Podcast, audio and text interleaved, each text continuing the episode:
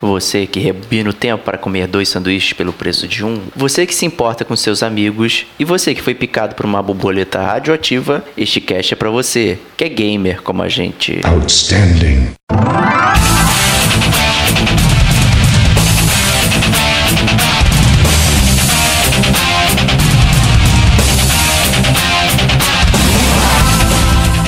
Diego Ferreira. Tipo de coisa de julgar o livro pela capa, né? Rodrigo Estevão. É, mas, mas é um adolescente com superpoder, né, cara? De voltar no tempo. Então, pô, dá pra fazer tudo ao mesmo tempo, né? Fernando Henrique. Se você é um jogador curioso, como a maioria de nós, você vai fuçar.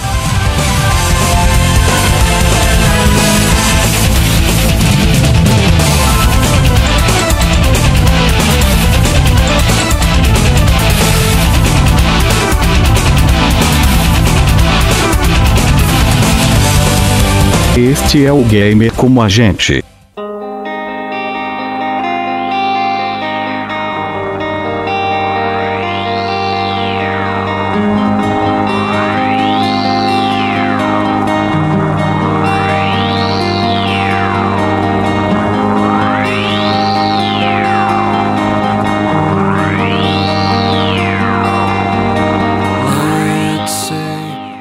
Amigos e amigas gamers, sejam bem-vindos a mais um podcast do Gamer Como a Gente. Eu sou o Diego Ferreira, estou aqui com meu amigo Rodrigo Esteban Olá, amigos gamers. e nosso amigo e convidado Fernando Henrique aí, grande ouvinte e contribuinte do Gamer Como a Gente. Seja bem-vindo, Olá, amigos, olá, ouvintes, e valeu pela, pela- pelo convite. Com certeza. E em tempos de E3, a gente não vai fa- falar sobre E3, né? A gente vai falar sobre Life is Strange. O cast da E3 fica pra semana que vem, então aguardem aí, mas a gente vai falar sobre isso. É, a gente vai falar um pouquinho sobre Life is Strange, já que é o jogo da Plus que tá de graça. Foi anunciada agora a prequel do jogo, né? Então acho que o timing tá, tá certo pra gente falar dele. E a gente vai falar dele e tudo mais depois dos recadinhos. Together Live together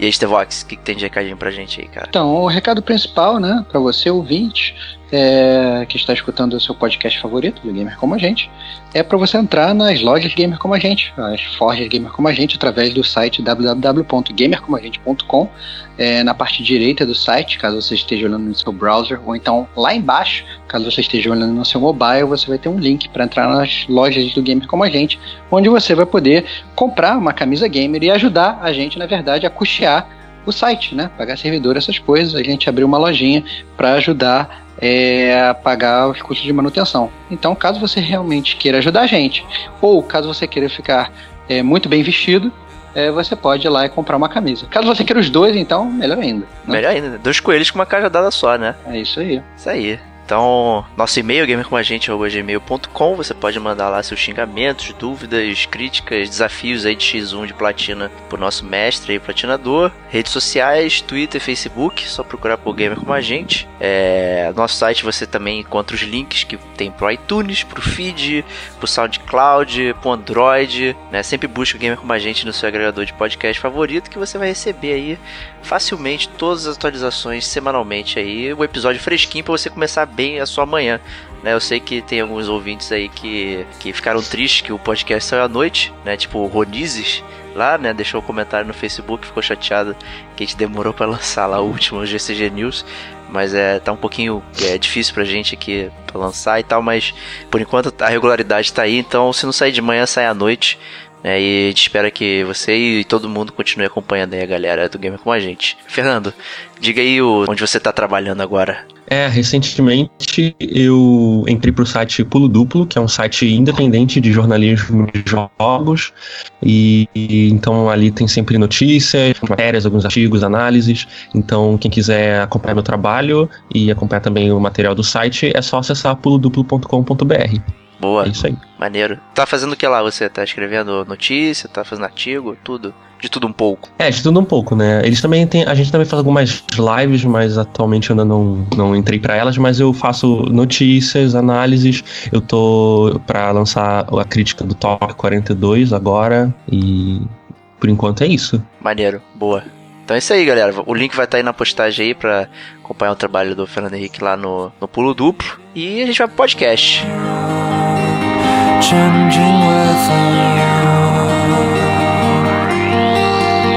Someday we will foresee obstacles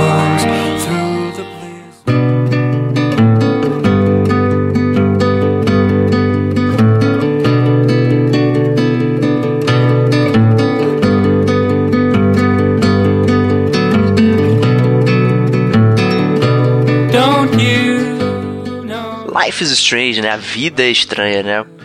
Stevox, por que, que a vida é estranha? O que aconteceu nesse ano do lançamento aí do jogo e tal? O que, que você pode dar de rundown pra gente? Cara, é, foi um ano que. O jogo, na verdade, quando a gente é, costuma fazer análise de jogo no Gamer como a gente, né? A gente para pra analisar os jogos que foram lançados no mesmo ano e tal, e para pra olhar isso com mais calma. Mas a verdade é que o Life Strange, ele também não é um jogo muito é, distante, né? Ele foi lançado em 2015. Então ele é um jogo que acaba que sendo muito contemporâneo. A gente chegou inclusive a falar de outros jogos que foram lançados nesse ano. Mas o que eu acho importante a gente abordar é, é com relação ao, ao Life is Strange e a própria desenvolvedora, é por que, que esse jogo ele é um jogo talvez estranho. Né? Não fez na sua vida, o jogo também é um pouco estranho. Porque ele não é um jogo muito é, comum porque a gente está acostumado de hoje em dia, né? Pelo contrário, ele é muito parecido com os jogos que a gente tinha antigamente, né? lá nos dias dos anos 90. A gente, inclusive, chegou a fazer é, um podcast sobre esse tipo de jogo, que são jogos point and click, né? É, ele é um jogo que ele funciona mais ou menos como funcionavam os jogos da LucasArts dos anos 90, por exemplo, é, com, uma, com uma temática que é, acaba que você não vai tomar um game over durante o jogo, né? Você não vai é, é, morrer e você não tem vidas, né? Como acaba sendo a maior parte dos jogos que saem atualmente, né? Ele é um jogo que ele tá realmente contando uma história, como se estivesse lendo um livro ali e você acaba tendo controle sobre aquela história ali e vai guiando os personagens para ver o que vai acontecer. Isso aí. É, Ele tem um pouco de paralelo aí com jogos da Telltale também, né? É, também recentes, né? Tipo de, de estrutura e tal. Mas eu, eu ainda acho que o Life is Strange ainda foi um, um pouco mais além. Ou então o jogo funciona bem, né? Em termos de, de interface e programação, né? Ao contrário da, dos jogos da Telltale, né? Que a gente já cansou de dar uma malhadinha aí, né? Mas. Ah, primeiramente eu acho que é bom a gente sempre lembrar que a- o lançamento de Life is Strange é muito uma um revival do- dos Adventure que começou com o, o The Walking, Walking Dead com- ganhando como game do ano, permitiu que outros jogos fizessem isso. E Life is Strange é um dos frutos desse dessa leva, né? E eu acho que o Life Strange ele é um pouco travado mecanicamente, né? Mas ele tem uma estrutura interessante de, de voltar no tempo e o uso das memórias e tal. Eu acho que ele, tem, ele trouxe uma, uma dinâmica interessante para jogos de adventure que geralmente ficavam só focados em é, coleta de, de item ou, ou leitura de item também. Então acho que ficou é uma é um jeito interessante de abordar as mecânicas do- desse gênero. Maneiro, né? E engraçado, né? A Dontnod, né? Que é, que é a desenvolvedora do jogo, né? Que ela fez um jogo que é completamente diferente, né? Do primeiro jogo deles, que é o Remember Me, que eu acho que ninguém lembra, né? o jogo é, É, essa piada é constante. constante, né? Eu cheguei a jogar, eu baixei ele lá na PSN Plus quando ele saiu, joguei, zerei e tal. É, ele tem coisas boas, né? Em termos de história, interface, assim, eu achei bacana. É, todo o conceito por trás, mas a jogabilidade é, ficou bem aquém do que dos jogos de ação, porque na verdade era um, era um jogo de ação, né? Ele foi até publicado pela Capcom e tal. E, e eles tentaram fazer um jogo completamente diferente, né? Com Life is Strange. E foi um jogo que inicialmente é, sofreu rejeição de várias publishers, né? E porque era um jogo que teriam duas meninas, mulheres, adolescentes e tal, é, protagonizando temas, digamos, mais jovens assim e tal. Aí a galera acho que achou que isso não ia dar muito certo, né? E a Square Enix sempre pra frentex, né? Olha só. Quem diria? Quem diria? Quem É. diria? que aceitou lançar o jogo lá na bandeira deles. Né? Isso vai ser bem legal, bem interessante, né? Que isso permitiu que o jogo fosse à frente aí e encontrasse nossos videogames. Né? Então, É, no que prova, na verdade, eu acho que é interessante salientar que todo esse medo, né, que você realmente salientou, que talvez o tema fosse um tema mais jovem, talvez um pouco mais infantil, não fosse atrair muitos gamers, eu acho que, né, isso foi muito por água abaixo, né? Porque na verdade o jogo, eu pelo menos a impressão que eu tive do jogo é totalmente contrário. Ele é um jogo que ele é até bastante adulto, né? É, principalmente assim, o jogo como, como a gente falou aí, ele tem uma das semelhanças dele com, com, a, com a Telltale, que ele também foi lançado de forma episódica, né? Então, é, e eu, eu achei que à medida que os episódios foram caminhando, as escolhas foram ficando cada vez mais adultas, os temas foram ficando até um pouco mais pesados, né? Então, mostra, eu acho que ficou muito claro, eu acho que para depois que você jogou os cinco episódios, depois que você viu realmente a, a- a- aquele prisma todo do jogo e todas as escolhas que você passou, mostra que eu acho que essa preocupação aí que você falou não era muito fundada. Exato, é, é, nem um pouco, né? Mas é o típico de coisa de julgar o livro pela capa, né? O cara vai lá, dá o pitch e tal do jogo, e aí é, é isso que você vê, e o cara fala sim ou não, né? Faz o. Lá o, o gladiador, né? O imperador, dedinho pra cima, pra Uhum. baixo, né? A maioria das vezes. Então, é, a gente poderia ter perdido esse jogo, né? E que bom que isso não aconteceu, né? Acho que é bom desmistificar isso, né? É, não é uma coisa adolescente no sentido de que só adolescentes vão se relacionar com isso, né? Porque você pode ter um conteúdo adulto que, que todo mundo se interesse e consiga é, se relacionar também, ter empatia pelos personagens e tal. Então isso é, é bem interessante mesmo. Disturbing silence, darkens your sight. Cast some light and you'll be alright.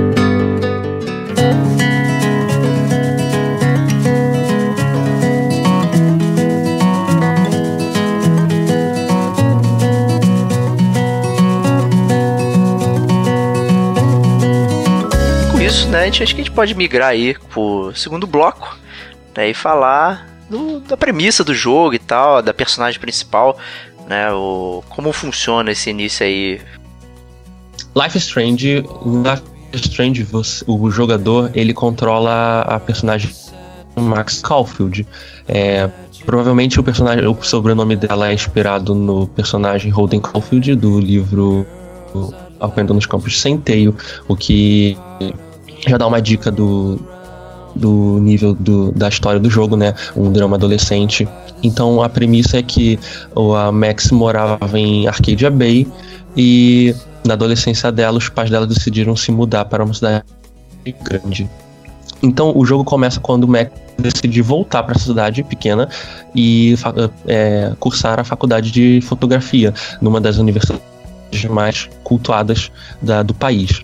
Quando ela volta, mais ou menos um mês depois, ela passa por uma situação estranha em que, indo ao banheiro, é, houve uma discussão entre dois alunos, um menino e uma menina, e durante essa discussão a menina leva um tiro.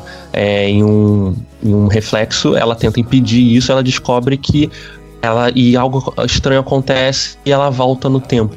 Ela está de novo na sala de aula é, antes de ir para o banheiro. A ideia do jogo.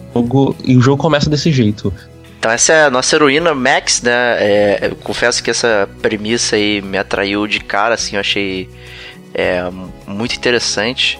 Eu até comentei lá no Detonando Agora, nosso DLC número 3 lá sobre esse início e tal, assim, eu fiquei bem, bem empolgado pra saber o que ia acontecer e tal. E pergunto você também, Stevox, já que você eu, eu tive que dar, fazer um convencimento em você aí pra poder pegar o jogo, né? O que, que, que você pode falar aí da sua experiência também?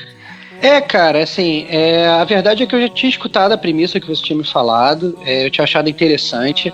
É, a gente tinha, inclusive, discutido um pouco sobre como é que funcionava essa parte do gameplay, de como, de como fazer para rebobinar e tal, e como isso afetava, e a verdade é que não, não, é, é, não me interessou muito a princípio. É, eu, na verdade, por que eu pareça, eu estava um pouco é, descrente com relação ao próprio enredo, né? Porque você também tinha me passado o enredo.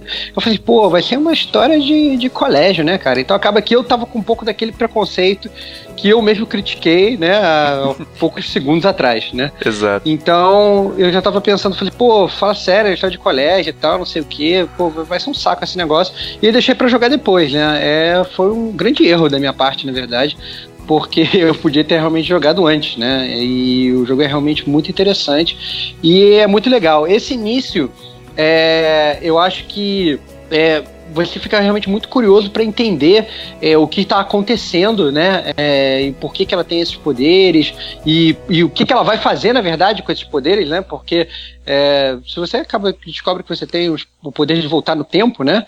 É, isso abre uma, uma capacidade ilimitada de escolhas, né? E você acaba que, engraçado que no jogo você tem um pouco isso também, né? Porque você usa os poderes para resolver os puzzles do jogo, para fazer as coisas do jogo. Entretanto, você pode fazer para coisas simples, né? Às vezes você tá andando no, sei lá, no pátio e vem uma menina lá, toma uma bolada na cabeça. Aí você pode rebobinar um segundo e avisar para ela, ó, dá uma baixada aí. Ela baixa, a bola passa por cima, entendeu? É bem engraçado como é, ela você acaba podendo usar o jogo, por, o poder para situações bobas e, e, coisas. Eu achei muito interessante como é que o jogo aborda isso nesse sentido. É, até para não ficar fixo, né? Assim, é, ficaria muito óbvio, né? Se você só pudesse usar em partes específicas do poder, meio que não ia significar muita coisa, né? Então você poder é. usar bel prazer assim, acaba que que dá essa, esse toque interessante, né? De, de você poder testar no dia a dia da Max, né? O que, como, como, como lidar com a vida, né? Porque né, ela, ela volta para a cidade dela, né? Que ela, em tese, conhecia as pessoas e tal, e, e, e na verdade ela meio que é uma estranha no ninho, né, tentando se adequar e tal, e você até usa isso um pouco, né, a mecânica de rebobinar para poder é, se, se enturmar melhor, né, com as pessoas. Então também é uma, uma forma de, de você desenvolver aí o, a parte de história e personalidade de personagens. Né, isso também é bem legal. Dentro também disso, dessa questão aí do dela ter esses poderes, né? Do, de voltar no tempo e tal. Ela tem uma visão né, no início do jogo de, de que um, furacão vai chegar na cidade, vai, vai destruir tudo e tal. E ela meio que tem que impedir que isso aconteça, né? Fica logo no início do jogo, então não é um spoiler, né? É, existe esse impending doom, né, chegando. E além disso, existe lá também um desaparecimento, né? Uma, uma, das moradoras lá, Rachel Amber, né, ela desapareceu em circunstâncias misteriosas, né, na cidade. Então também são dois mistérios que você tem que lidar com isso, né? O furacão que tá vindo, destruir tudo descobrir o que aconteceu com a Rachel, né? E ainda por cima se enturmar com a galera, né? É muita coisa pra um adolescente, né? Foda. É, mas, mas é um adolescente com superpoder, né, cara? É. De voltar no tempo. Então, pô, dá pra fazer tudo ao mesmo tempo, né? É. Então, é, é engraçado, assim, essa, essa mecânica, só pra, só pra terminar o que eu tava falando, na verdade, na verdade, você me interrompeu, eu que queria complementar. Eu gostei muito da mecânica, a única dualidade que eu achei estranha do jogo nesse início, que é, é porque primeiro dá a entender que ela precisa das fotos, né? para rebobinar o tempo, né? Ou então, pelo menos assim, nos pontos mais fortes do jogo, em termos de gameplay ou de, de plot, na verdade, de enredo, que ela tem que voltar no tempo, ela tem que sempre se concentrar numa foto né? Mas Isso. ao mesmo tempo dá para dar a entender também que ela pode voltar a qualquer momento, né? Se ela pode voltar no tempo para avisar ou para voltar para uma conversa, né, de antes e tal, não sei o que, parece que ela tem realmente um, é muito fluido, né? Mas mostra também no jogo, isso é o que eu achei talvez que pudesse ter sido melhor abordado com essa questão no longo do jogo, é que dá para perceber também que ela não pode abusar do, do, do poder, né? Que quanto mais ela usa, né? O personagem vai meio que. Ela, o nariz dela escorre sangue, ela tem uns vagos, né? Como se a pressão dela baixasse, ela meio que quase desmaia, né? Em alguns momentos. E, e que dá, na verdade, a entender que ela não poderia usar muito, né? Mas isso não é muito usado é, como mecânica de gameplay, né? Você tem esse poder, na verdade, limitado, né? É só para fins da história mesmo. Exato. That's when I fly.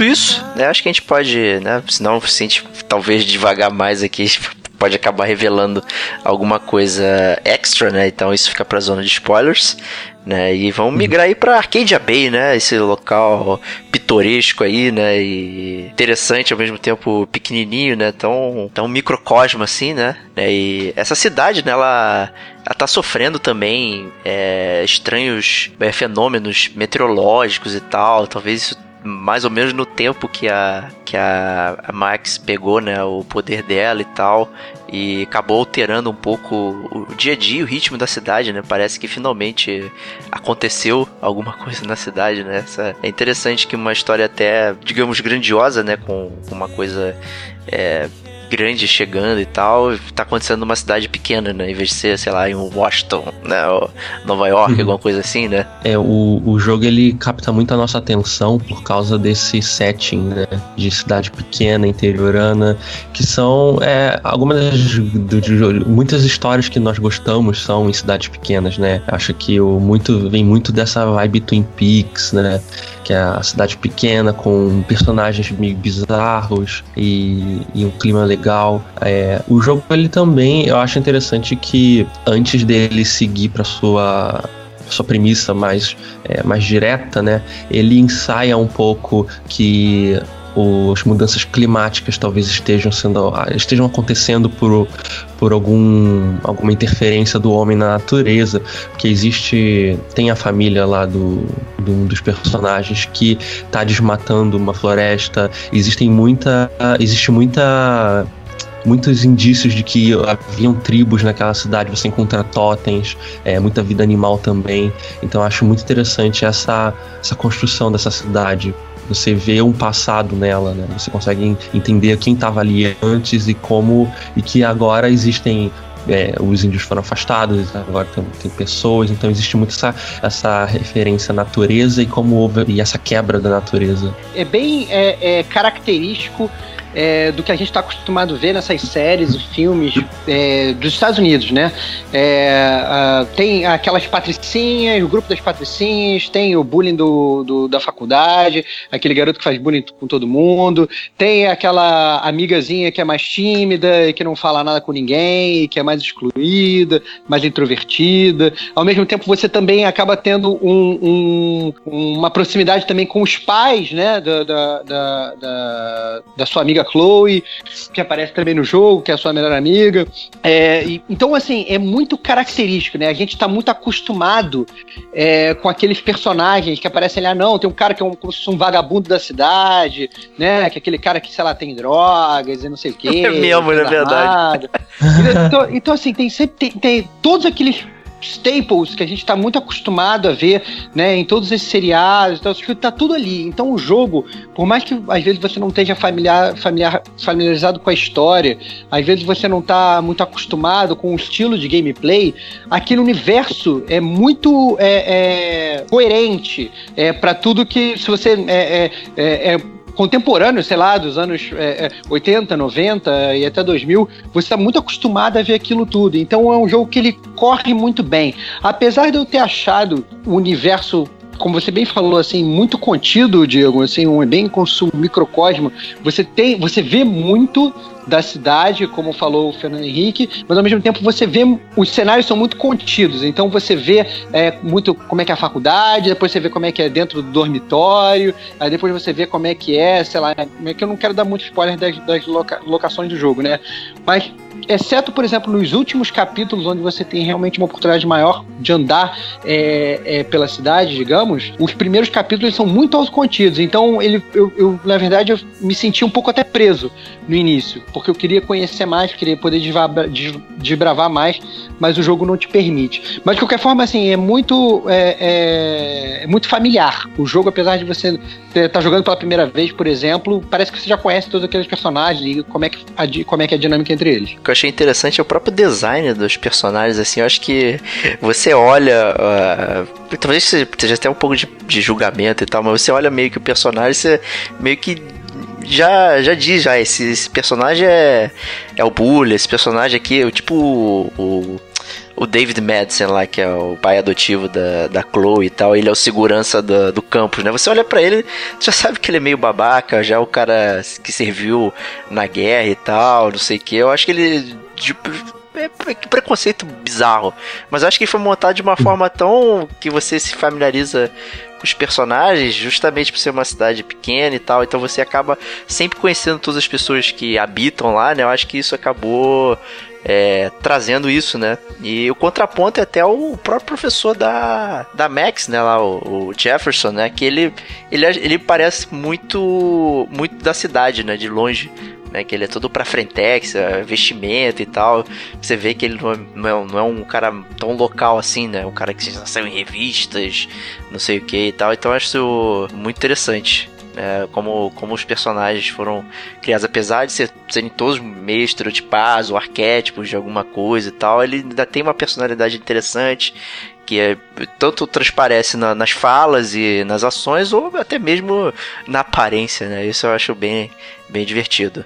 Eu, assim, eu acho que um, um, que, que torna esse jogo bastante valioso é que, como vocês falaram, né, o, todos os personagens funcionam como um estereótipo, né, que nós identificamos bem rápido.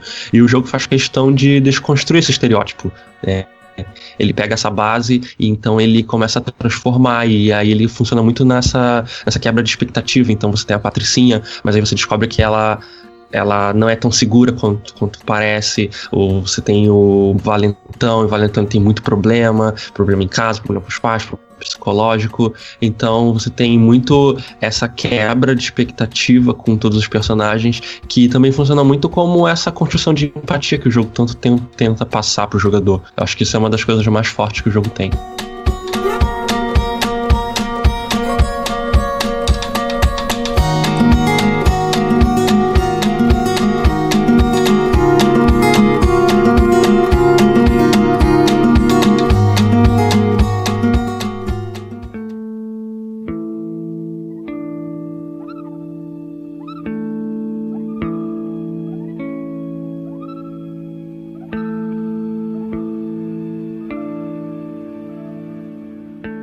Começar aqui o bloco, né, do, do gameplay, da estrutura de jogo, né, a gente vai falar um pouquinho dele, né, é, o jogo é dividido em cinco episódios, né, já o formato clássico Telltale aí já formado, né, então ele foi dividido aí, lançado ao longo do ano de 2015 aí, eu confesso que eu fiquei chateado com essa demora aí entre um episódio e outro.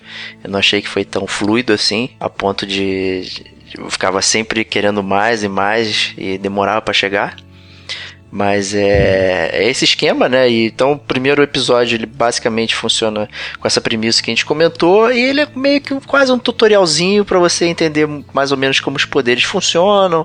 Tem os ícones e tal lá para que sinaliza quando você pode voltar no tempo, quanto até onde você pode voltar, enfim, tem toda essa, essa parte para ambientar o player e, e fazer você utilizar as mecânicas de forma mais intuitiva do segundo episódio para frente, né? E o gameplay dele é aquele gameplay clássico já também, Telltale, mas eu achei ele um pouco mais fluido. O que, que você acha, Stevox? Cara, é, eu achei fluido, mas eu não achei muito parecido com a Telltale, não, assim por incrível que pareça. Assim, o jogo, é, para quem não jogou e não sabe nada, e você controla. É um jogo em terceira pessoa, né?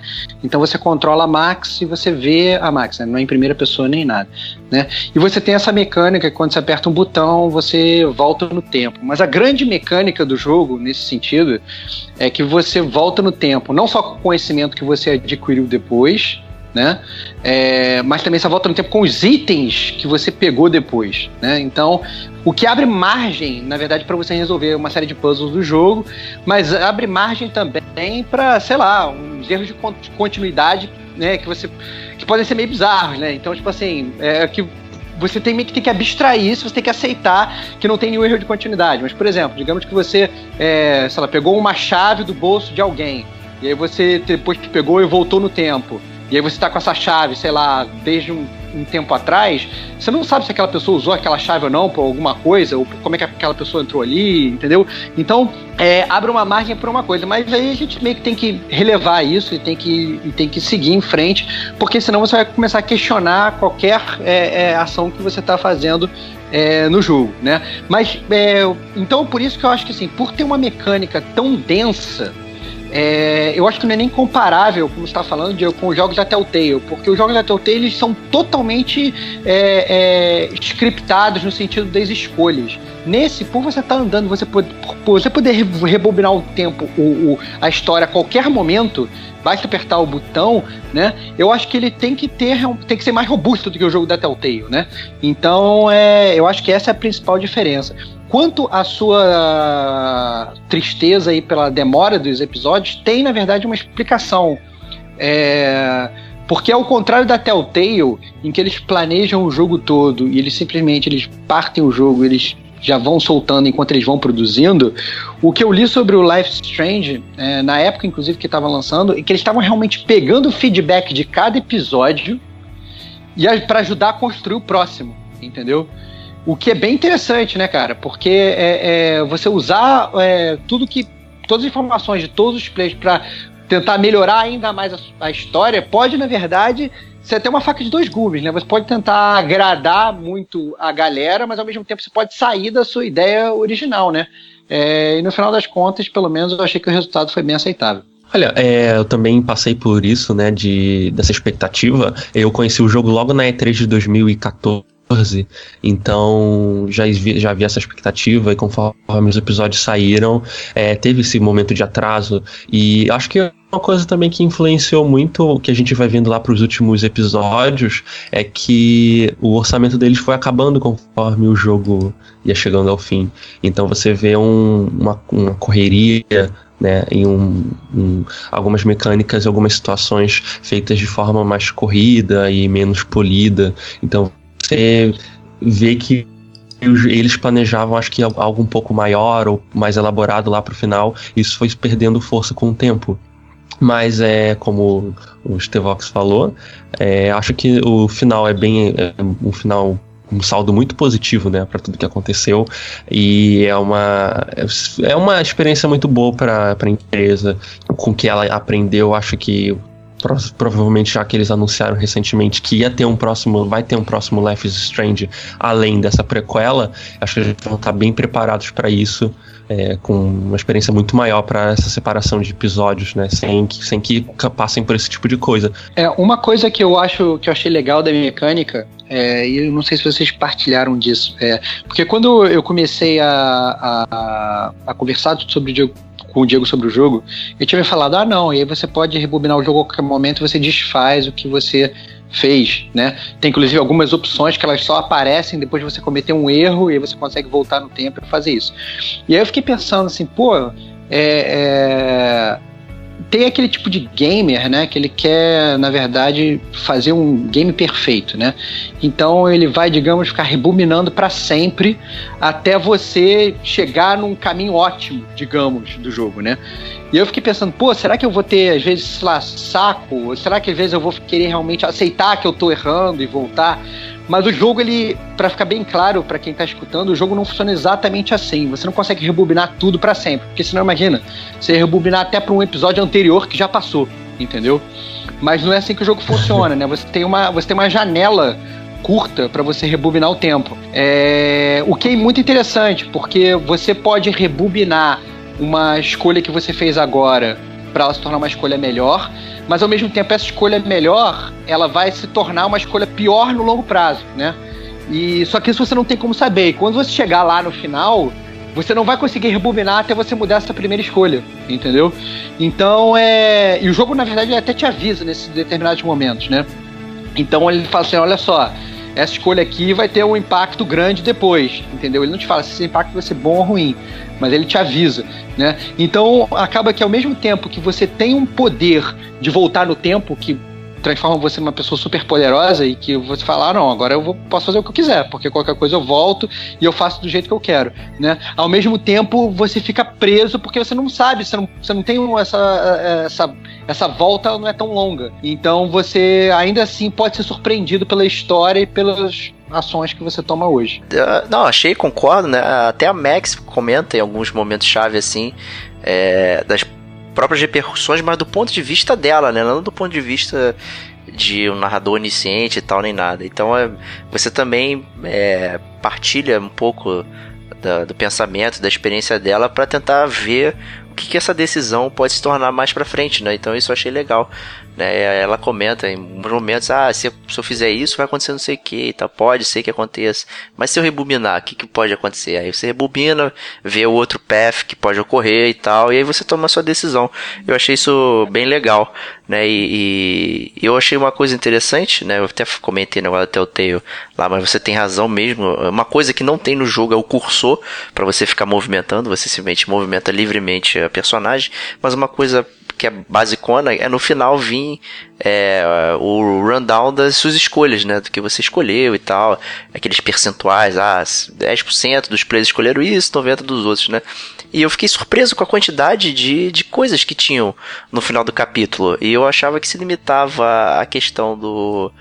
É, só dessas escolhas maiores, né? E no final tinha uma porrada de tiques lá. Eu, ué, what the fuck, né? Eu não reparei nessas coisas aqui. Então, pequenas coisas que, que tem do, ao longo do jogo, elas também vão de alguma forma modificando a experiência, né? E, e, é legal isso. Eu achei isso bem interessante. Ficou, não ficou só aquela grande escolha gigante do capítulo, né? Como é, é no próprio eu, Walking eu entendi, Dead, né?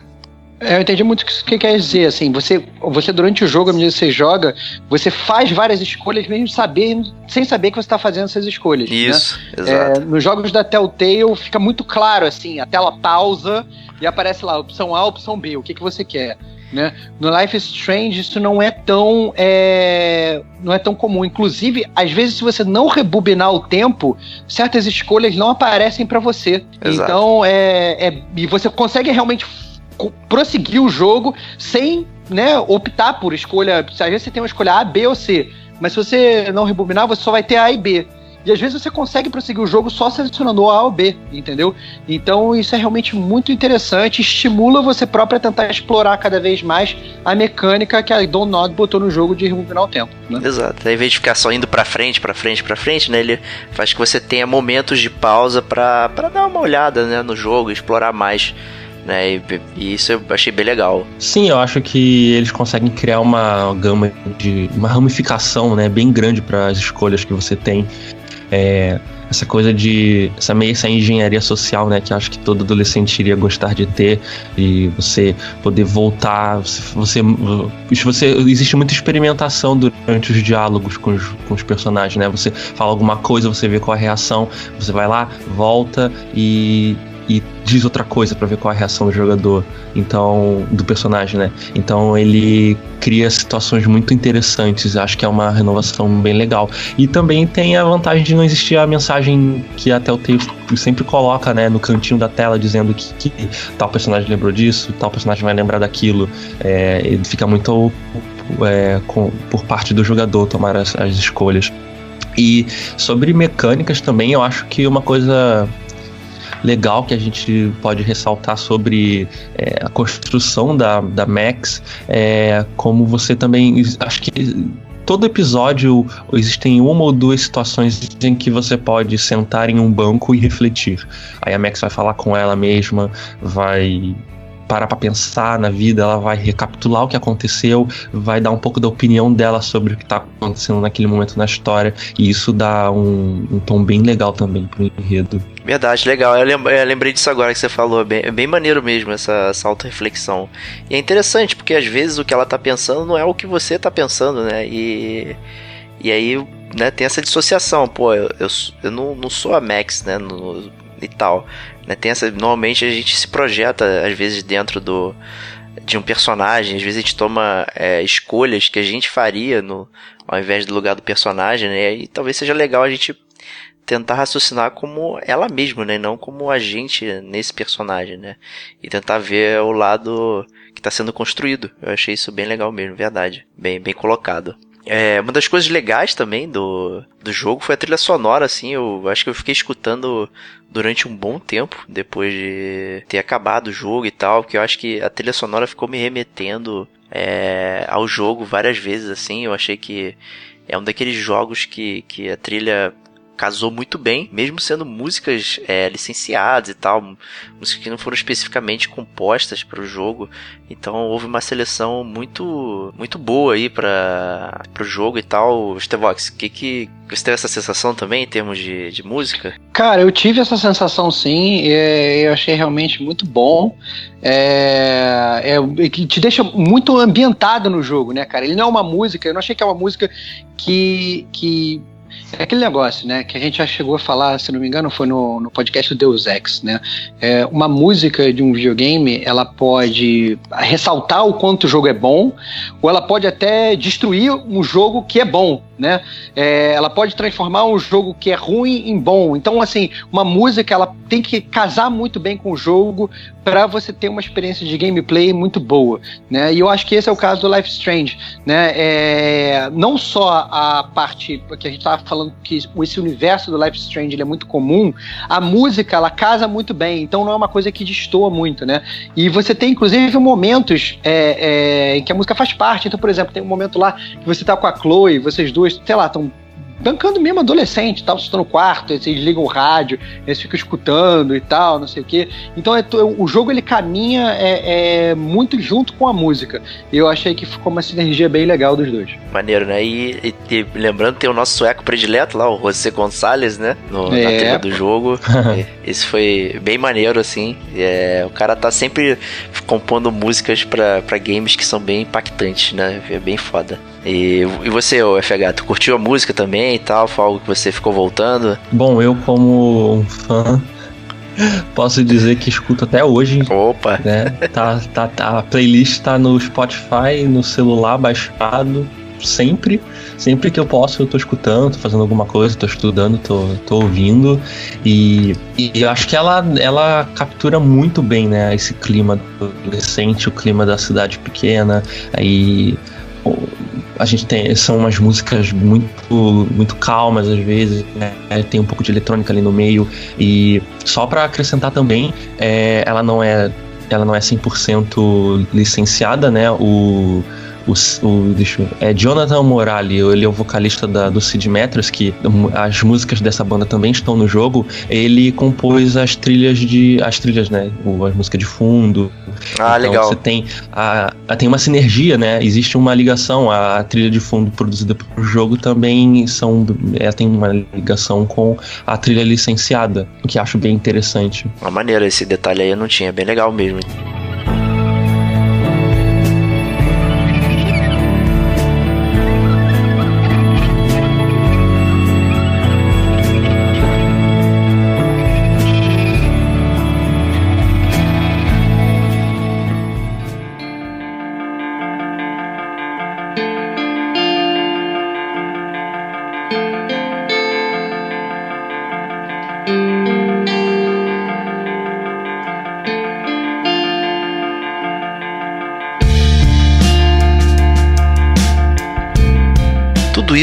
Converge para onde a gente está chegando agora, que é a zona de spoilers. Um momento que a gente vai estragar a história para quem não jogou. então, vou colocar aqui a minutagem. Zona de spoilers, pule para uma hora e vinte minutos. Não vale rebobinar o tempo. Se você não jogou o jogo, a gente pede porque você pare aqui, ouça as notas, pula por número que eu vou botar aí, ouça as notas e tome sua conclusão.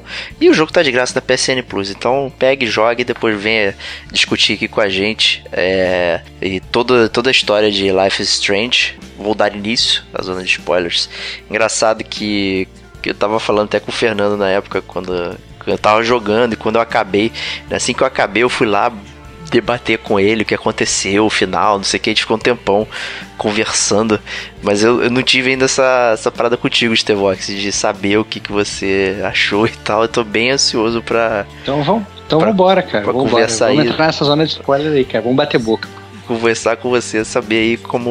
O que, que você achou de tudo isso, né, cara? Essa, essa montanha russa de emoções, né?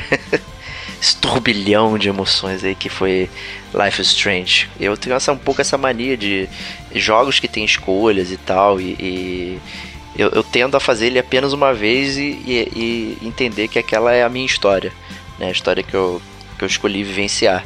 E então, às vezes, quando eu volto e revivo, tipo, é, Heavy Rain, Beyond Two Souls e tal, eu, eu acho tão estranho voltar e fazer coisas diferentes é, que não, não conecto tanto assim com, com, com, a jogatina. Então essa primeira run para mim é sempre a, a melhor e normalmente a única. Né? E para mim foi assim, então acho que da mesma forma que você, assim, eu tenho umas escolhas, assim, que foram, caramba, difíceis até de fazer e tal, não sei o que, mas é, é, a vida é cheia de escolhas, né? Eu acho que é muito clichê falar isso, mas eu, eu acho que foi, foi colocado de uma forma muito interessante isso dentro do jogo, né? E eu queria puxar esse iníciozinho, então, de de conversa aqui na zona de spoilers, falando é, qual as escolhas mais significativas, assim, né? Queria que o, o Fernando aí, nosso convidado, falasse um pouquinho aí. Bom, é, eu acho que o jogo ele começa com aquelas umas escolhas pequenas, né? Ele vai evoluindo. Eu acho que alguma uma coisa que, que eu até tô para perguntar para vocês, né, que seria em relação a Chloe e como ela consegue ser uma adolescente meio irritante às vezes, né? E tem aquele momento em que você tá no, no, no restaurante da, da, da mãe da Chloe e a a menina te liga por telefone, Chloe, que ela fica reclamando se você. Ela diz que você não pode atender, porque você tem que acompanhá-la, né? E aí você tem a escolha, você atende o telefone ou vai com a Chloe. É, e eu lembro muito bem que eu, eu atendi o telefone, porque aquilo, aquela ligação era mais importante do que a Chloe. E lembro como ela ficou reclamando em seguida. Eu queria saber o que vocês fizeram. Cara, eu vou te falar que eu. Engraçado como é que as pessoas são diferentes. Né? Eu não atendi a ligação é, por que pareça. E depois é, até me arrependi de não ter atendido. Né? Porque eu tava. A, a Chloe ela tava, tava, sempre numa. Como você bem falou, ela tava naquele é, status de adolescente, de faz, te provocando, falando assim: ah, não, você está sendo controlada pela fulana, ah, não, você, você não está é, é, sucumbindo. Então, o que eu fiz, na verdade, eu me botei na, na, na pele da Max. Né? É, eu o Rodrigo Estevão, eu teria atendido. Mas eu não acho que a Max teria atendido, entendeu? Na, na, ali, tipo, sendo influenciada pela amiga de longa data que não via tanto tempo, não sei o quê, e falando que ela era aquilo, aquilo outro, que ela tinha que se libertar e tal. Eu falei assim, quer saber? Eu não acho que a Max atenderia entendeu? Eu acabei uhum. que não atendi. E, e, depois, na verdade, eu acho que como a gente tá na zona de spoiler, a gente meio que pode falar isso. É, se eu não me engano, é no final desse episódio que essa menina que tava te ligando, é, me faz até o nome dela agora. É, a Kate. A Kate, né? Kate, isso, Kate Marsh. Então, que ela é a menina mais introvertida, né? Que ela, ela meio que se mata, né? Ela, ela pula do, do prédio da, da escola, né? E, e aí eu lembro perfeitamente quando ela vira para você lá no prédio da, da, da, escola, quando você chega lá no topo, e ela fala: ah, não, você não atendeu a minha ligação. Eu falei, filha da puta! Né? Foi um desses momentos que eu, que, eu, que eu pensei assim, caraca, eu vou voltar tudo pra ela não estar aqui, porque ela tá jogando essa parada na minha cara agora. Né? Mas aí é, um, é como até falei, né? Antes a gente entrar zona spoiler, nesse momento já não dá mais pra você voltar para esse ponto, né? Que é um ponto bastante longínquo, né? Tipo, no início do episódio e ela vai se matar no final e tal. E, e eu, inclusive, cheguei a, a, rebobinar o máximo que podia e tal, tentar mudar as escolhas para tentar fazer a garota, tipo, não se matar, mas no final das contas a garota acabou até é, se matando, né? E, e eu, eu, fiquei até revoltado, assim, pô, mas será que ela se matou só por causa da, da da ligação, entendeu? Pô, se eu, se eu atendo, ela, ela, ela não se mata e tal, não sei o quê. E, mas, e, mas acabou que eu terminei, eu, tipo assim, depois que ela se matou, eu, fiquei pensando assim, pô, não, na verdade, tava scriptado isso, ela ia se matar de qualquer forma. Mas depois que você termina o episódio, dá pra. Tem lá uma opção que mostra assim, ah, não, dava pra menina não ter se matado e ter sobrevivido né? E agora ficou até essa dúvida aí, pra, é, é, que eu lembro que eu fiquei com essa dúvida e acabei que eu ia perguntar pro Diego, fiquei esperando o cast para perguntar e tal. O que que aconteceu com a Kate Marsh no final desse episódio, vocês? Ela sobreviveu, ela não sobreviveu? Vocês atenderam o telefone, vocês não atenderam? Boa, boa pergunta, FH. Responde aí, cara. É, boa mesmo.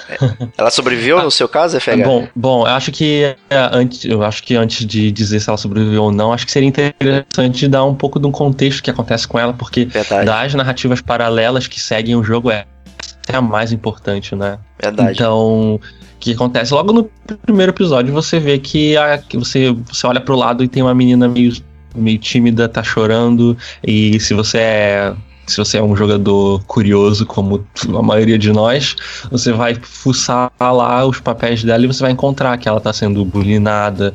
Então você já vê que é o, já, o jogo já começa com esse tema, né? E conforme a narrativa vai evoluindo, você sempre encontra a Kate Marsh triste, ela tá chorando, ela tá cabisbaixa. Muitas vezes uh, tem uma cena que você vai falar com ela, ela recusa, ela não quer falar com você.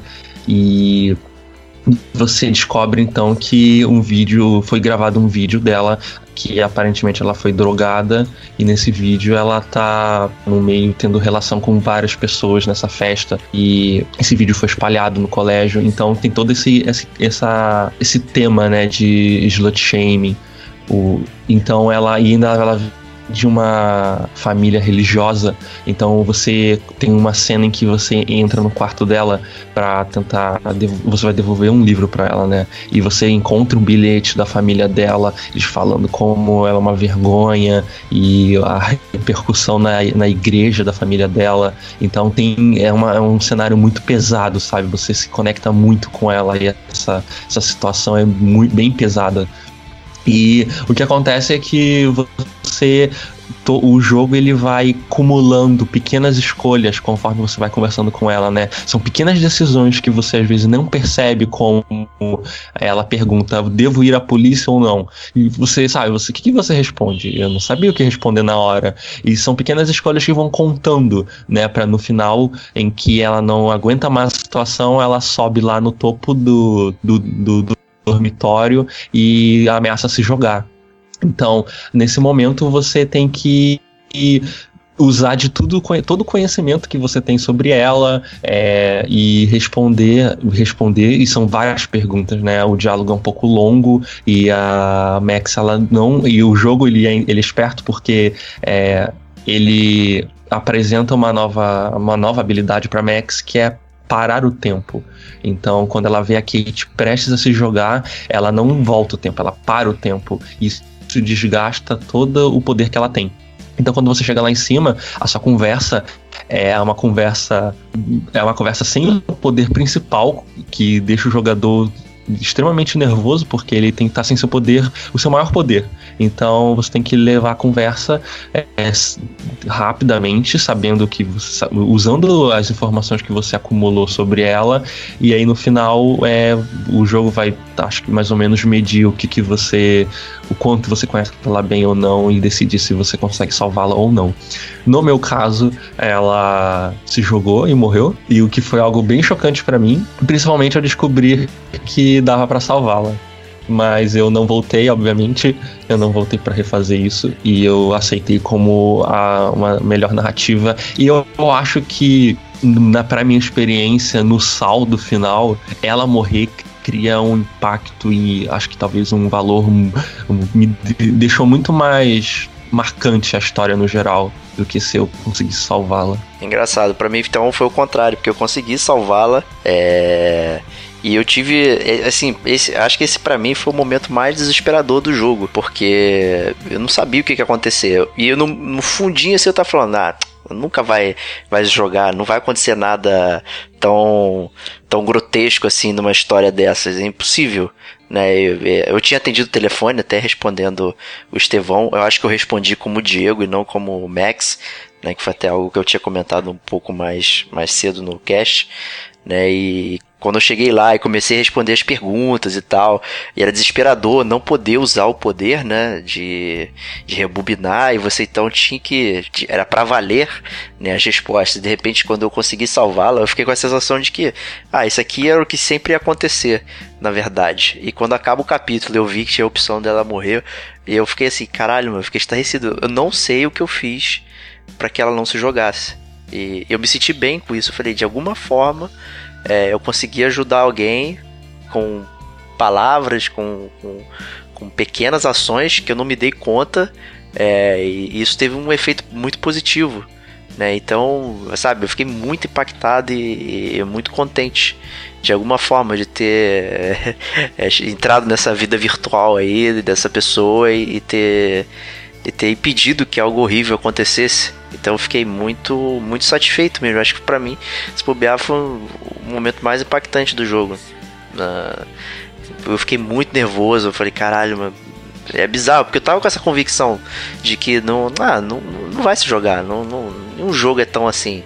Não, a temática não pede isso, né? E depois, no final, descobri que isso poderia ter acontecido. Eu fiquei bem estarrecido. Né? Ainda bem que ela não se jogou na minha jogatina. É um momento que o jogo cresce, né, no, no seu conceito, né? Até Bastante. aquela hora você acha que ele não vai ter a, a- não vai ter a coragem de Exato. ser tão, tão visceral.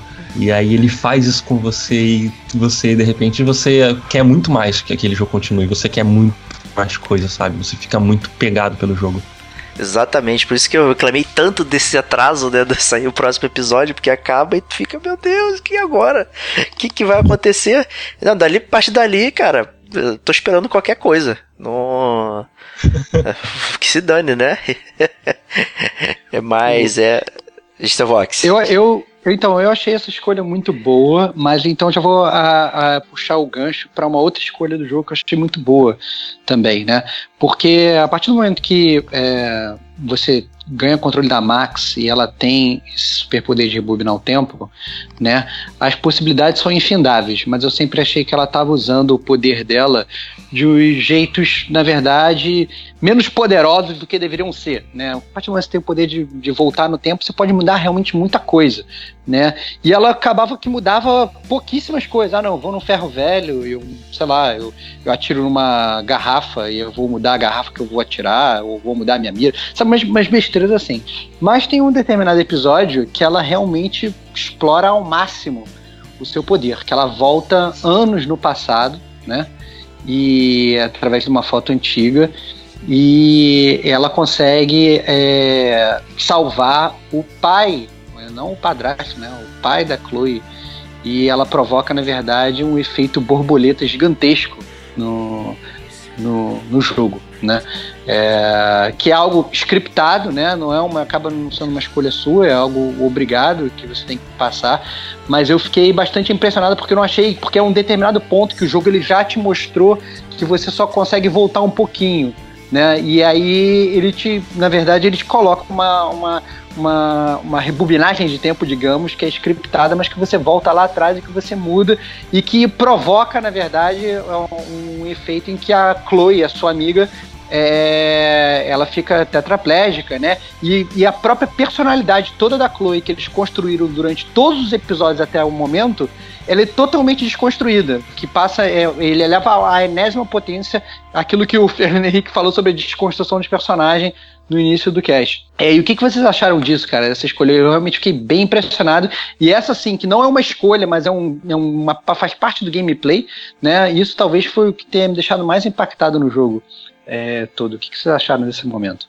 Esse acho que é o final do episódio 3, né? Que ela bate na porta, né? Da, da Chloe, né? E aí a, abre a porta, né? É, aí é o pai dela e tal. Ah, que legal, que bom que sobreviveu. De repente vem a Chloe na cadeira de rodas, né? É bem foda mesmo, porque é, é uma quebra de expectativa também, né? E, e, e, só mostra quanto que a gente não faz ideia do que as nossas ações podem ter, né? nossas escolhas, né? E tal, o que, que pode gerar. Então isso é muito, muito louco, muito louco. Nossa, essa, essa cena ela é, ela é interessante e ela também mostra como a Dontnod estava com sede de abordar tudo quanto é assunto polêmico, né? Porque entra nessa você chega nessa realidade alternativa, né? Não, tudo muda, né? E logo no início você vê que a Max de repente virou amiga da, da, da Vitória, né? Que é a patricinha do colégio, e a Vitória é super legal com você. Então existe essa mudança e essa, essa sede que eu falei da Dontnod de falar de todos os assuntos vem quando é, ele, é, eles demonstram como a vida da é difícil sendo tetraplégica, né? Eles mostram os aparelhos, você você vasculha a casa e você encontra contas para pagar, é, o preço da, da, dos remédios e como eles estão o os pais da Chloe estão trabalhando muito para manter as coisas porque é tudo caro e tudo isso como isso vai, vai minando a vontade de viver da Chloe, né? E o episódio termina da, da pior forma, que é a Chloe te pedindo pra, pra fazer um, uma espécie de eutanásia com ela, né? E, e aí, o que, que vocês decidiram? Cara, eu, eu, eu não tive coragem. Eu, eu optei por não.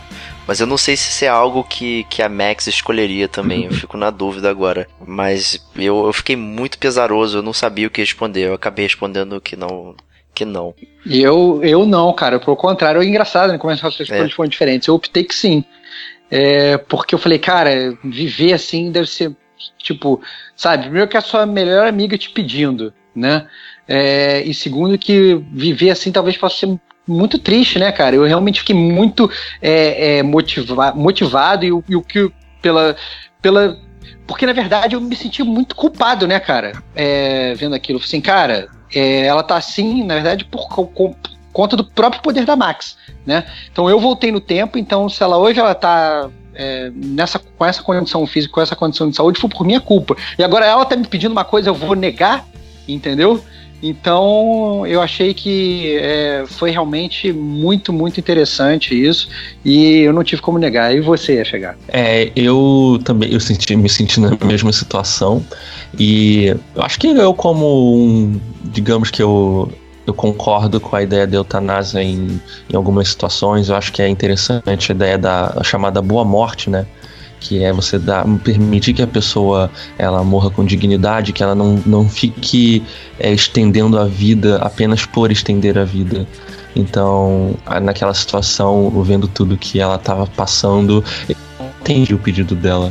E e aí é, você atende o pedido e. Então a única opção que resta é tentar voltar de novo, né? E é o que a Max faz. É, e aí volta e volta tudo ao normal, né? Digamos. E desfaz essa, essa sua decisão pesada aí, né? Tenta voltar e, e o pai dela falece novamente, morre e tal. E, e você volta aquele ponto de novo, né? No tempo. E engraçado. é uma cena até. É...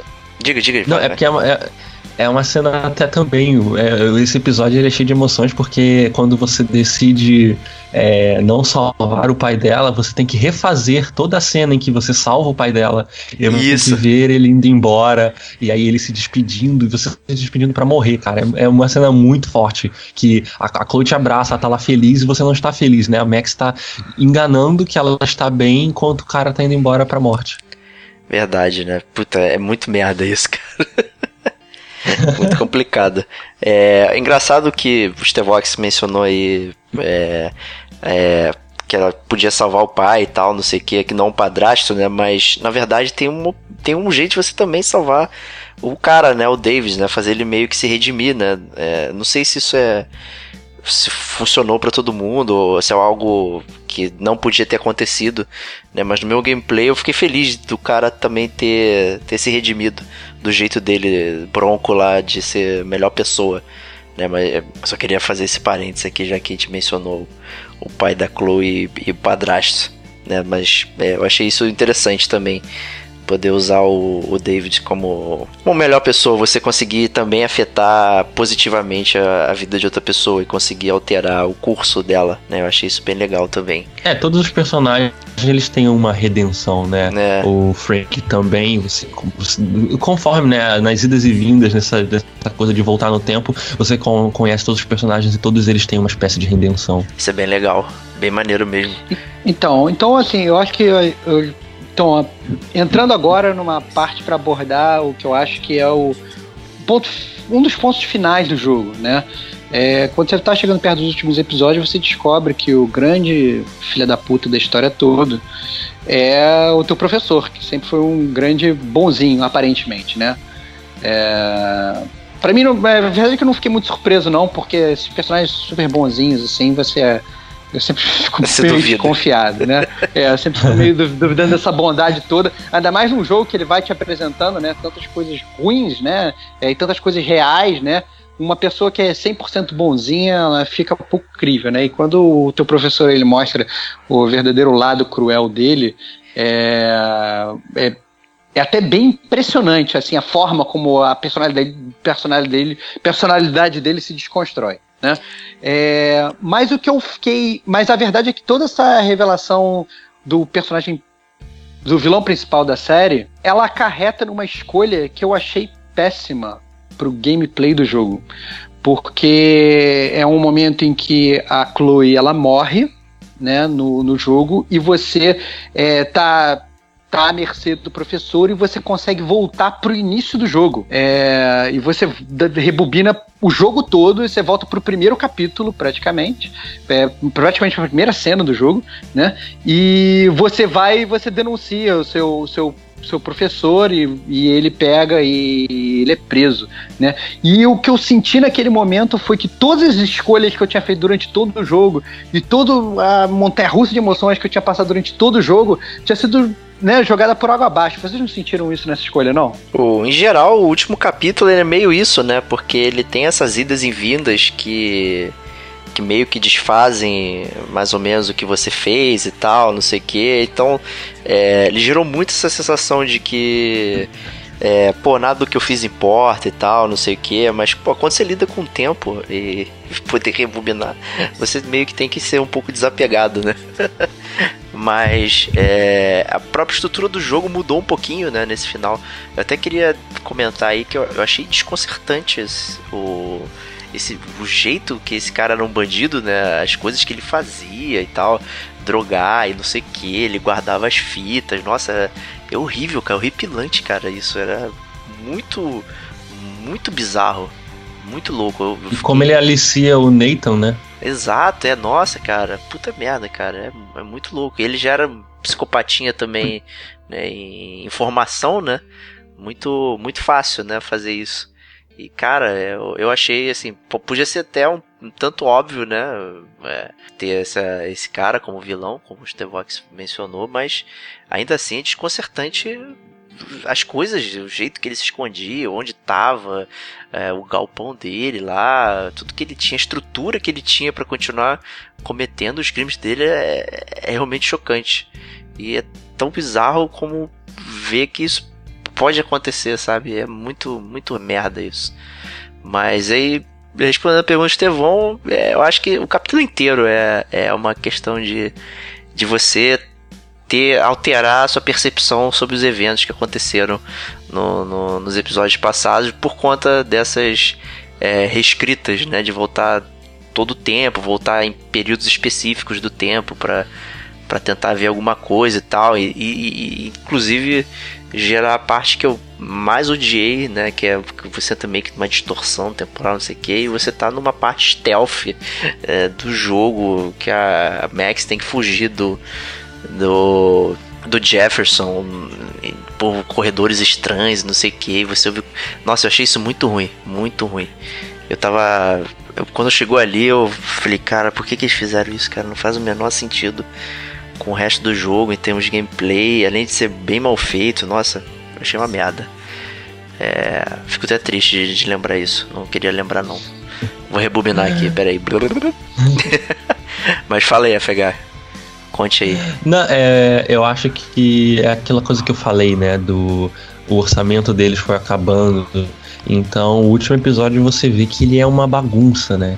É, Ele é, ele é bem decepcionante em, em termos mecânicos. É, metade do episódio você passa preso em uma cadeira, né? A Max ela é capturada pelo Jefferson, então você fica naquela cadeira tendo que adivinhar qual escolha você deve tomar. O jogo faz com que você, o jogo quase se torna um, um uma espécie de tentativa e erro, né? Você clica ali não dá certo, você tem que voltar, clica ali não dá certo, tem que voltar e você fica perde muito tempo naquela cena que é uma cena pobre mecanicamente, narrativamente ela também é ruim porque o Jefferson vira o vilão é, da autoexposição, né? Ele chega, ah, haha, você está preso, eu vou contar todo o meu plano e e então parte boa parte do episódio é isso, né? E é um pouco decepcionante.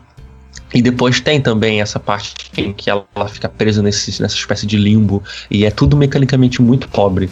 É, então é uma, é uma parte. É um, o último episódio ele é um pouco decepcionante nesse quesito, né? Eu vou, eu vou falar assim que, que eu, eu realmente eu concordo com vocês, eu achei a mecânica, essa mecânica stealth bem pobre, mas eu vou te falar que essa parte de você tá preso e você ficar.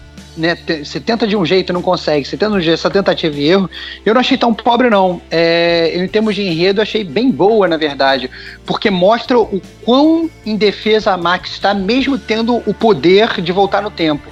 Porque parece assim, durante, durante o, o, o né, esse, esse todo jogo, né? A, a Max, óbvio que ela sucumbe e ela se dá mal como, como no momento que a Kate se suicida, ou no momento que a Chloe fica é, tetraplégica e tal, essas coisas todas, você vê que ela não é dona de tudo, mas ainda assim eu tava me sentindo muito super poderoso. Né? Mas nesse final, é, eu acho que é o auge da- em termos que a própria Max se sente indefesa em termos da vida dela. Né?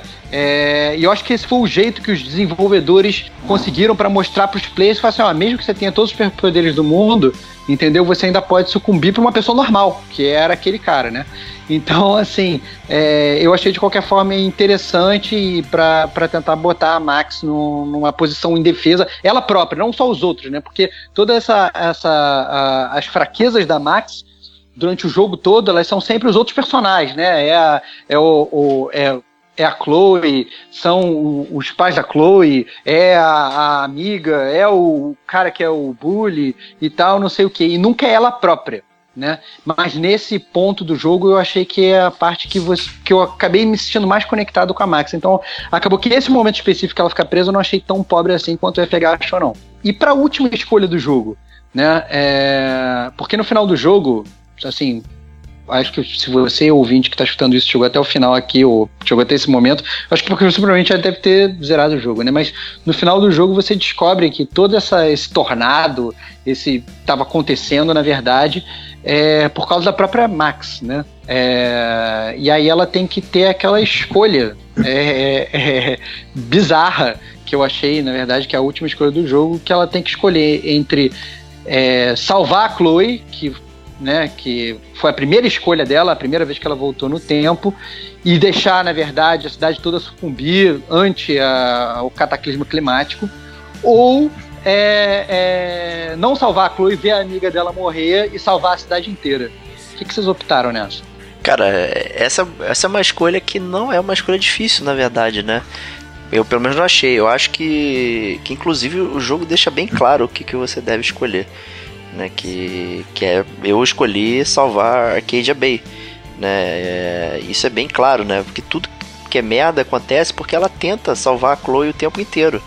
Né? Ela vive se metendo em rascada e vai lá, Max, e, e, e, e faz isso, né? E volta no tempo e salva ela e tal. Então, assim, quando chegou nesse ponto, eu não, eu não me senti tão impelido para salvar a Chloe, né? E então, para mim foi uma decisão bem natural. É uma decisão que meio que desfaz tudo que você fez também, né?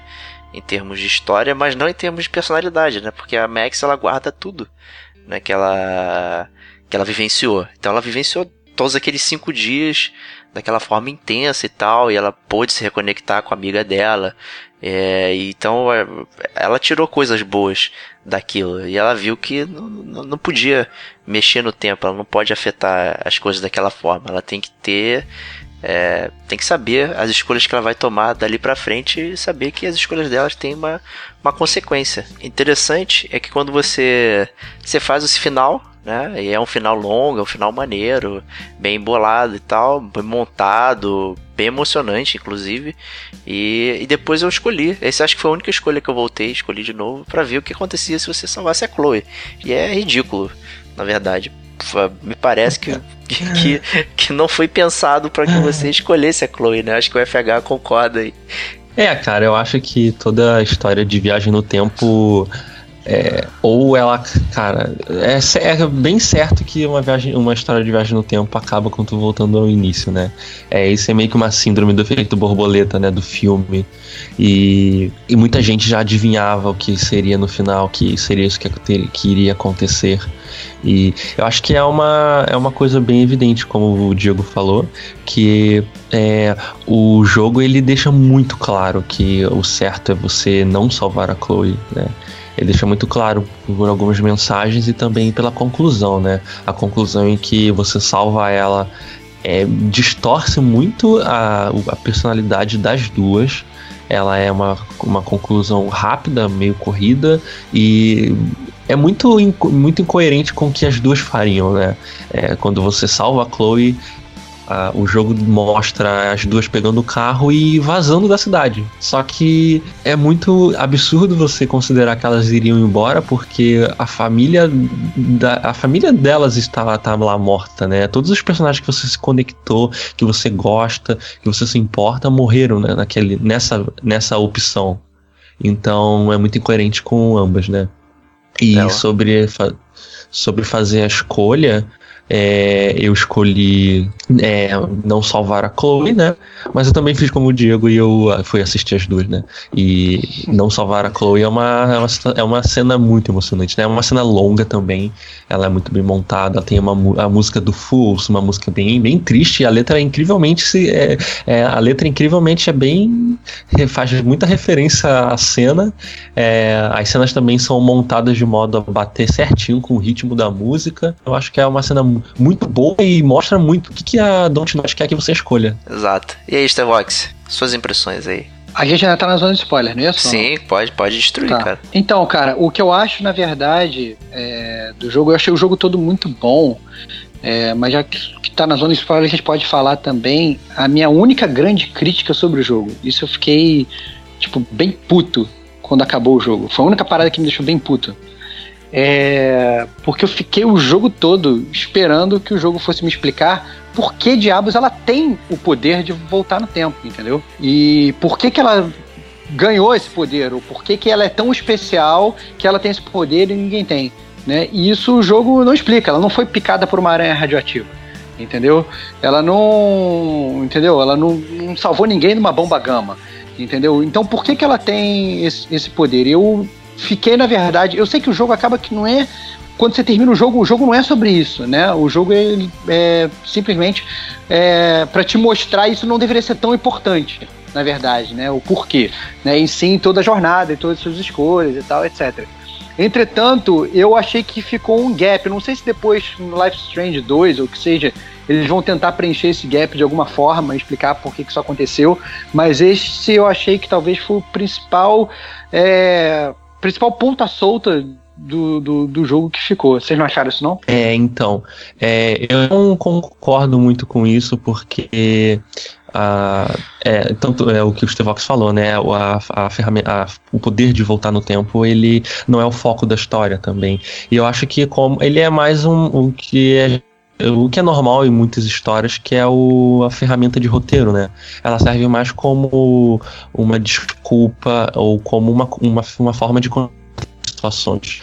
Ah, Fora que sempre que a gente tem alguma explicação para algum tipo de poder, ela geralmente é, é- não é tão boa assim, né? Vide os o, a força, né, em Star Wars como como, como Justo. o Lucas fez. Então, eu acho que algumas coisas não, não, não precisam ser explicadas e o poder de voltar no tempo, ele é. A gente pode ficar totalmente com a ideia de que, ó. é, embora que a explicação meio básica que seja foi, ah, a Chloe foi salva, houve uma quebra na realidade e a Max ganhou esse poder como consequência. Isso é o máximo que a gente pode interpretar. Ou a borboletinha deu pra ela lá, né, no início do jogo. E no final, né, leva embora o poder, né, já que ela... É. Aquela borboleta, é o efeito Pode borboleta é bem grosseiro, né, aparecendo. né, Então, fica bem na cara do player. Mas... Essa não é... Sim, sim. Esse não é subtexto, né, tá bem na a cara. borboleta também representa muito a. Verdade, verdade também. É. Mas é, é interessante isso. É assim, eu também, respondendo a pergunta de Tevox, eu não, não, não me preocupei muito com o poder, assim, eu acho que é, parece curioso, né? Se também querer saber e tal, é, seria interessante, mas eu, eu- eu realmente não. Não ficou aquilo no fundo da minha cabeça, ah, tô aguardando no final saber é, exatamente é, o- a origem do poder e tal, então assim, pra mim, é, é como o FH falou, é aquela, aquele dispositivo narrativo mesmo, né? É por que que as coisas acontecem, né? E por causa do, de, dela ter esse poder de rebobinar o tempo. Né? Senão seria picado com uma borboleta radioativa, sei lá, enfim. Aí. Mas é. É isso, né? Não, é que no quarto episódio o, o jogo ele meio que também ensaia um pouco de magia indígena, né? E eu fiquei com muito medo que ele seguisse para esse lado, porque existe um faxineiro do- da, da faculdade que se você conversar com ele, ele começa a dar umas dicas de que existe existem os índios na cidade e que existe, existiria alguma coisa ligada à natureza e que então eu fiquei com certo medo de que o jogo acabasse seguindo para esse lado então ou explica talvez fosse para essa coisa de é, a natureza está se vingando do ser humano e a, o poder da Max vem de alguma coisa indígena mas ainda bem que o jogo não seguiu para esse lado esse não é virar Turok, né? De repente. Eu concordo. É, esse, inclusive, esse personagem era bem bizarro, ele, né? Esse, esse faxineiro indígena. Sim. Ele era bem bizarro.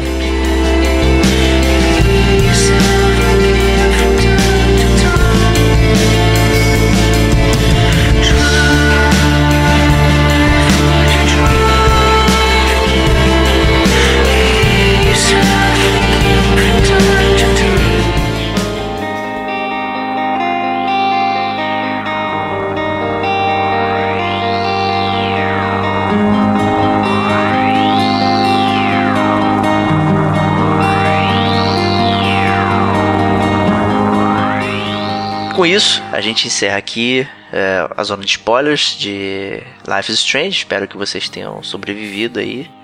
É, quem chegou aqui, vamos ouvir então as considerações finais da, da galera aqui, dando a sua nota ao final da consideração. Vou começar aí com o nosso convidado, o Fernando Henrique. Aí.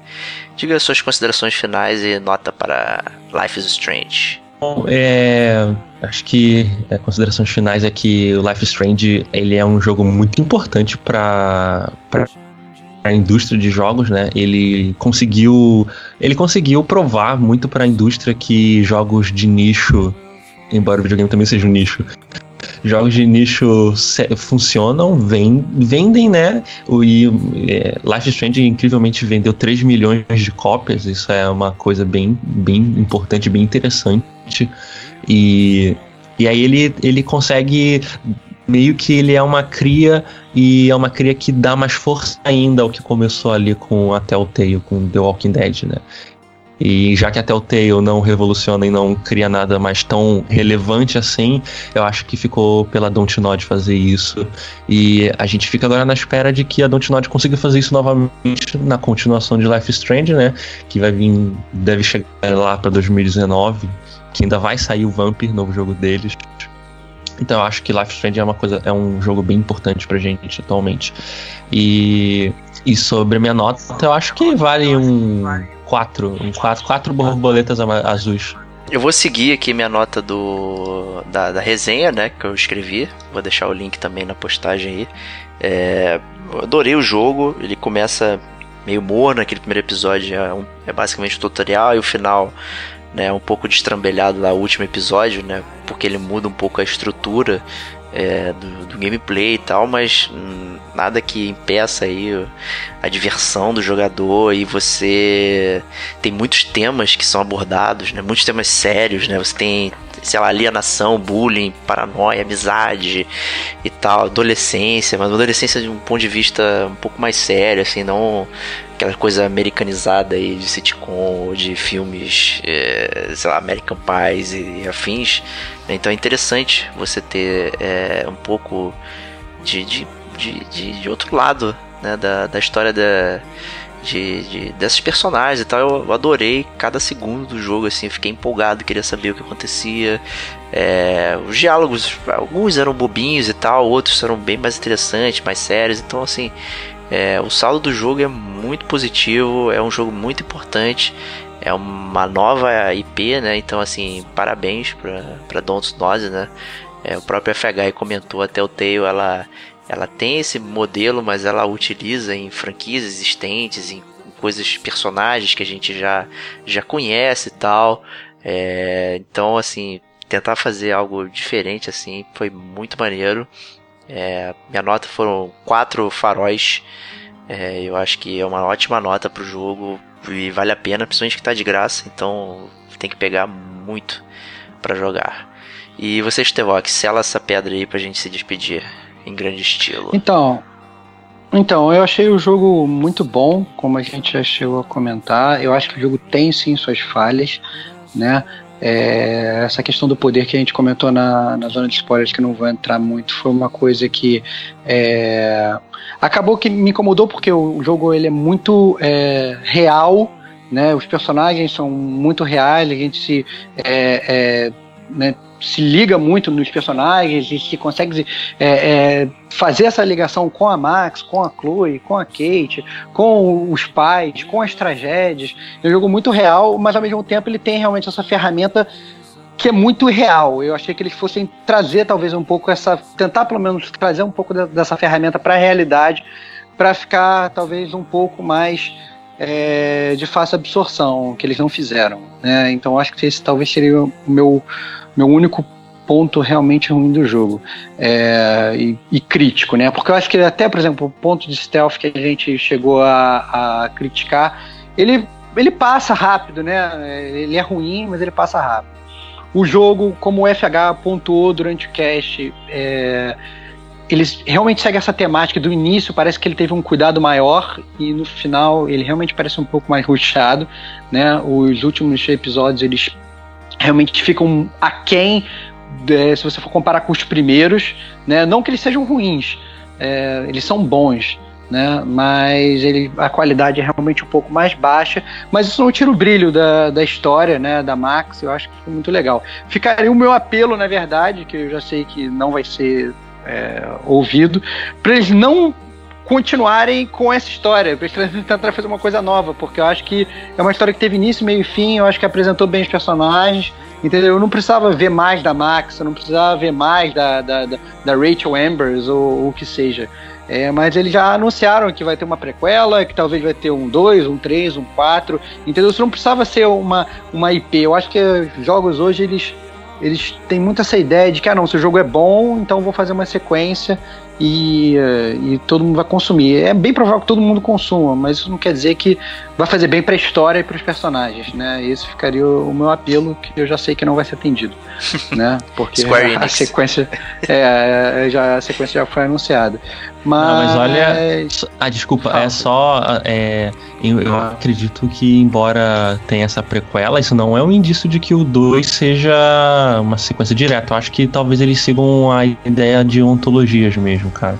Eu espero tomara, isso, eu tenho confiança, cara. Eu tô Não, tomara, isso. tomara, tomara, tomara, cara. Ou talvez que eles peguem realmente essa ideia de, sei lá, de, de, de da viagem no tempo e repliquem para outro tipo de história. Eu, eu assim, rezo para que seja antologia, mas eu não sei não, cara. Eu acho que, pelo menos a história que a gente vê, né, é, é e, assim, mesmo que seja, por exemplo, você vê a série Assassin's Creed, por exemplo, né? É, a temática principal é a mesma, mas as histórias são meio que diferentes, mas o jogo acabou ficando uma merda. Né? Eu não sei, eu fico com, com receio de estragar uma história que eu achei que, no final das contas, foi, foi bem escrita e, e a mecânica ficou legal e ficou realmente superior ao jogo da Telltale, né? Que como a gente já falou, que a gente faz a correspondência rápida, né? Uhum. E então eu vou dar para esse jogo é, 3,5 furacões bizarros que vão destruir a cidade.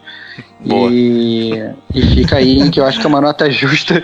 Eu acho que fica uma nota justa para o jogo. Eu acho que é, é, por conta dessa questão que eu falei que não é um jogo perfeito, né? Eu achei que ficou um ponto que eu achei que ficou meio largado para mim. Mas eu acho que assim, tem que pegar, tem que jogar, que é muito melhor do que muita bomba que tem por aí. Justíssimo. Né? E com isso a gente se despede aí. É, Life is Strange, ótimo podcast aí. Queria agradecer ao Fernando Henrique por ter aparecido aí para bater esse papo com a gente. Obrigado pelo convite. E estávamos devendo todos, né? Esse podcast aí, como o Estevão tinha falado, tava na, na geladeira, vai e volta, vai e volta. E acho que a gente não teve outro timing senão esse para lançar. Obrigado vocês, Tevox aí, como sempre.